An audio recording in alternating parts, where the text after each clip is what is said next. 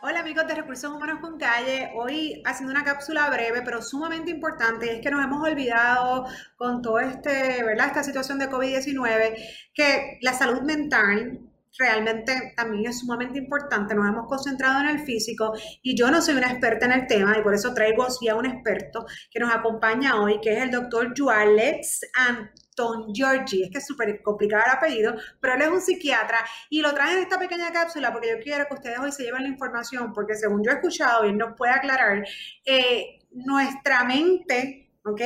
Nos puede llevar a enfermarnos también o científicamente hablando, afectarnos nuestro sistema inmunológico y a ponernos entonces un poquito más eh, vulnerables, incluso hasta, ante la situación de COVID-19. O sea, que yo puedo tener un sistema inmunológico completamente saludable y ante otras circunstancias no contagiarme, pero el estrés, el yo estar mirando las redes, el estar mirando todo el tiempo, pues las noticias que sí son tristes y que hay que prestar atención, pero no todo el tiempo, podría afectarte incluso para el contagio de COVID-19. ¿Qué nos puedes decir, doctor, referente a este tema?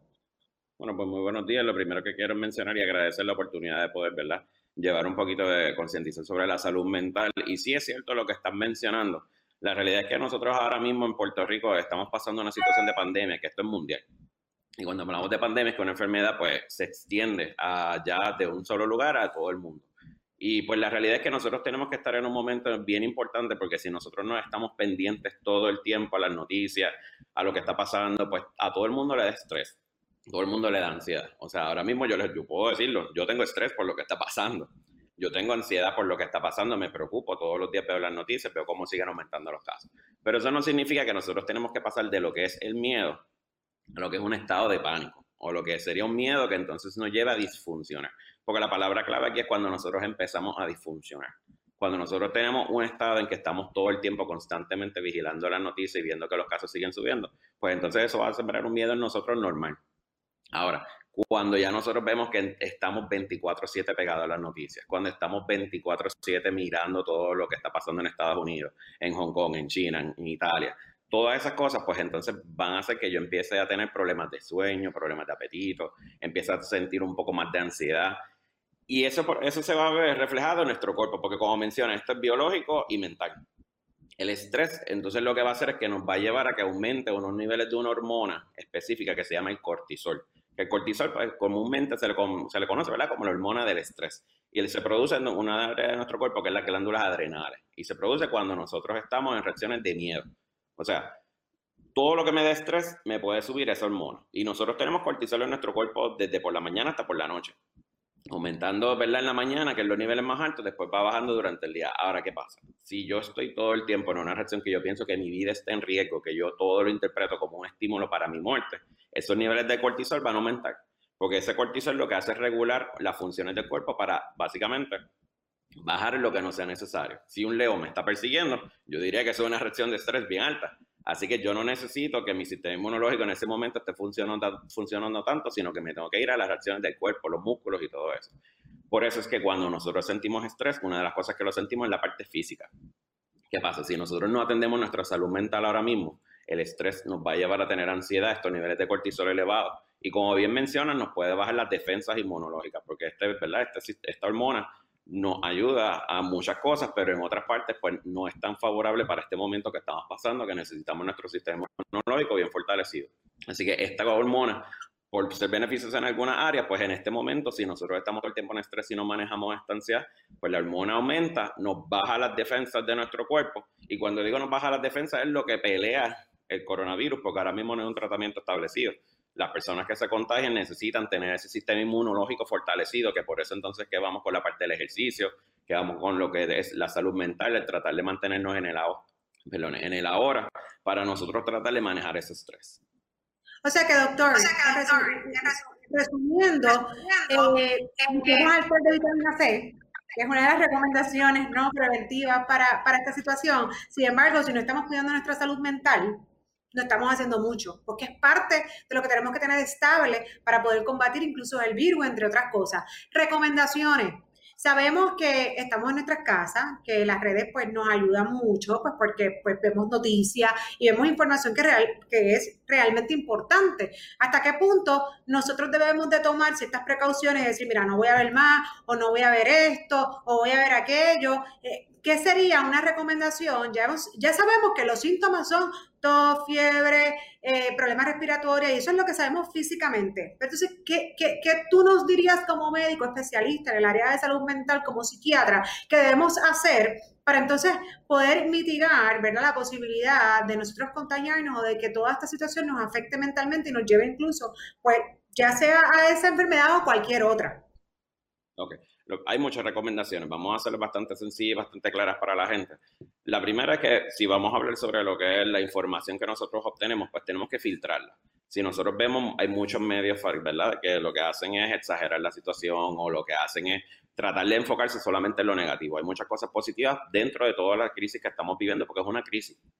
Así que tenemos que establecer una hora durante el día en que nosotros podamos filtrar la información, filtrar información confiable, lugares que nosotros entendamos que son bien confiables, ya sea el Centro de Salud la Organización Mundial de Salud o cualquier otra información científica que podamos encontrar que nos puede educar, pero a la misma vez no tener que estar 24/7. Así que podemos separar una hora durante el día o dos horas durante el día. Lo que no queremos es que durante la noche, cuando estamos durmiendo, tengamos el celular en la mano. Eso es bien importante.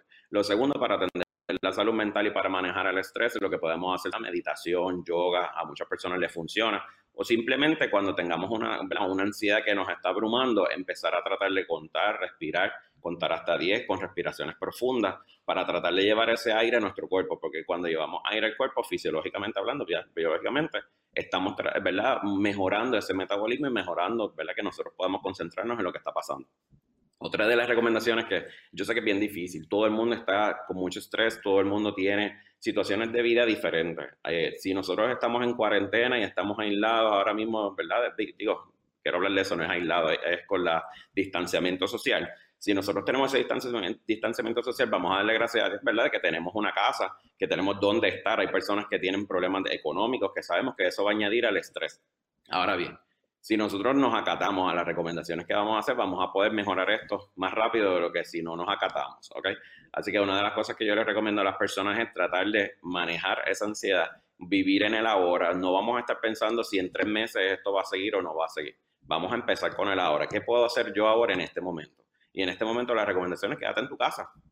Así que si nos podemos concentrar poco a poco en qué vamos a hacer en el ahora, en vez de estar planificando en tres meses, porque si nos vamos a tres meses, pues todo el mundo puede pensar en lo peor, que es lo que siempre nuestra mente nos lleva. Lo otro que dije del aislamiento versus distanciamiento es que quiero hacer bien claro esa parte. En salud mental, si nosotros nos aislamos, significa que nosotros vamos a encerrarnos de todo el mundo y no vamos a tener apoyo de las personas, no vamos a tener apoyo de nuestros vecinos. No estoy diciendo que vayamos a ir todos los días a una casa diferente, pero hay métodos diferentes de comunicación, ya sea, mira, a veces gritando, yo los veo, puedes estar con la computadora, con cualquier método electrónico que nos permita que tengamos esa cercanía, porque tenemos que tener distanciamiento, pero tenemos que tener esa comunicación social que nos ayude. Y por otra parte, pues esto es una recomendación tanto para los patronos como para las mismas personas. Tenemos que tener en cuenta lo que es la nueva barra del laboral, porque ahora mismo hay muchas personas trabajando desde las casas y me van a decir, ay, pero es que me estrés porque tengo mis tres nenes cuidándolos y a la misma vez es difícil cuidar a niños mientras estoy trabajando. Pues eso es cierto. Así que tenemos que tratar de bajar es lo que es la barra laboral de que yo voy a entender que no voy a funcionar al mismo nivel que voy a estar funcionando antes, porque estamos en una crisis y mis niños tampoco van a recibir el mismo nivel de educación que nosotros teníamos antes. Lo importante es que nosotros tratemos de fomentar un ambiente donde podamos, ¿verdad?, continuar eh, esta educación de la mejor manera que podamos. Y lo último, si vemos que esto está... Exacto, no. Y si vemos que esto está mucho en un nivel de que no la podemos manejar con recomendaciones de esa forma, que hay muchísimas más, pero que son más sencillas, si no podemos enfocarnos con eso, pues buscar ayuda, ya sea un profesional de la salud, que ahora mismo pues las clínicas no están necesariamente abiertas, que uno puede ir a todas las clínicas, pero sí uno se puede contactar si ya uno cuenta con un psiquiatra que pueda manejar esto a través de lo que se llama telemedicina para tratar de manejarlo por celular o si desean, pues nosotros tenemos una página en Recinto de Ciencias Médicas, eh, que es del Centro de Tratamiento eh, de Estudio, el Centro de Estudio y Tratamiento para el Manejo de la eh, del Miedo y la Ansiedad, perdona, Centro de Estudio y el Miedo de la Ansiedad, que es básicamente CETMA, C-E-T-M-A. Tienen un email que es setma, c e t m -A .rcm at upr.edu donde pueden darle un poco más de información sobre cómo manejar estas situaciones de estrés postraumático. Gracias mil, doctor. Sumamente importante. De todos modos, me pasa esta información y la comparto en el copy. Eh, yo creo que podemos resumir, y yo lo había dicho en un video anterior, no nos enfoquemos solamente en lo malo, enfoquémonos que incluso es mucho más positivo y hay noticias que salen todos los días de esto y es la cantidad de gente que realmente se recupera de COVID. O sea que no nos tenemos por qué enfocar en que sí, sabemos que estamos en tiempos difíciles, sabemos que hay que ser muy cuidadosos, sabemos que, que debemos de seguir las directrices eh, y que sí que hay, hay personas que se están enfermando, pero son muchas más las que se recuperan y las que salen airosos de esto. Así que lo importante es pensar positivo y tratar de, de sacar lo, lo, lo positivo de todo esto que yo sé que si tú te sientas y lo analizas, hay siempre cosas buenas que hablar. Gracias mil, doctor, por estar disponible para nosotros. Así que acá esto es un poquito de información bien importante que, que yo quería eh, eh, poder comunicar en Recursos Humanos con Calle. Juan Carlos.